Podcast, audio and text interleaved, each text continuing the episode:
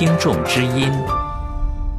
各位听众，法广老听友郭慧民先生是法广的忠实听友，常年收听法广的节目。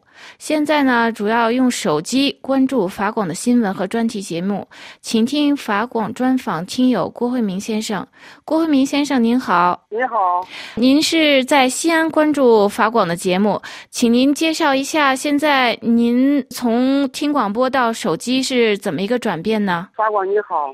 我具体记不清了，反正我是过去用短波收音机听，效果一直可以。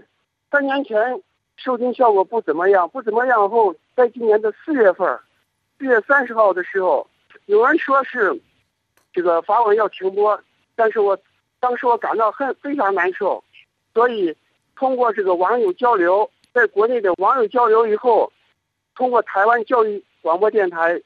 下载了台湾教育电台 APP 就可以收听了。哦，好的。现在您是用手机关注我们的新闻是吗？是的。就是您比较喜欢听我们的什么新闻呢？或者专题节目？基本上都喜欢。法网的节目只要是公正、实事求是，直接报道每天国际上发生的重大事件，我非常喜欢。你觉得跟中国报道是有些不同吗？在国内来说，有些反正是国内好像有些。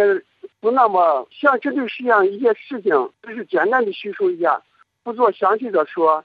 但是你们有专家，所以我非常喜欢。你能具体几个例子吗？比如说你最近关注的新闻？哎呀，主要是实实事求是报道国际新闻。你像这个中东这个难民问题，报道的非常详细，每天都报道。尤其国内，尤其东京记者、台北记者。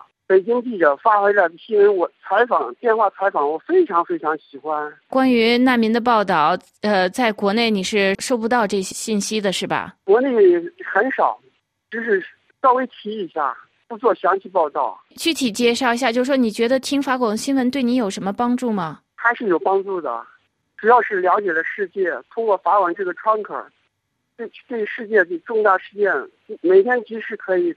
得到了解，您看手机新闻效果好不好？我基本上就是采用这个台湾教育电台转播的，对我思想肯定有影响嘛。主要是可以了解世界，增长自己的知识，可以站得高，看得远。您觉得我们的节目还有什么需要提高的吗？我觉着还是可以的，思想我还是满意的，但但是我也担心，由于互联网的高速发展，转播世界各国基本上很多国家都停播了。你们停播以后，利用台湾教育台进行转播，我也担心未来会怎么样的发展，我也非常担心。但愿以后就这样保持下去，通过台湾教育台继续转播。我也担心以后会停播。我是手机是是音频的，是音频广播，转播的音频广播。好的，每每天有几个小时呢？现在目前是北京时间晚上七点到八点。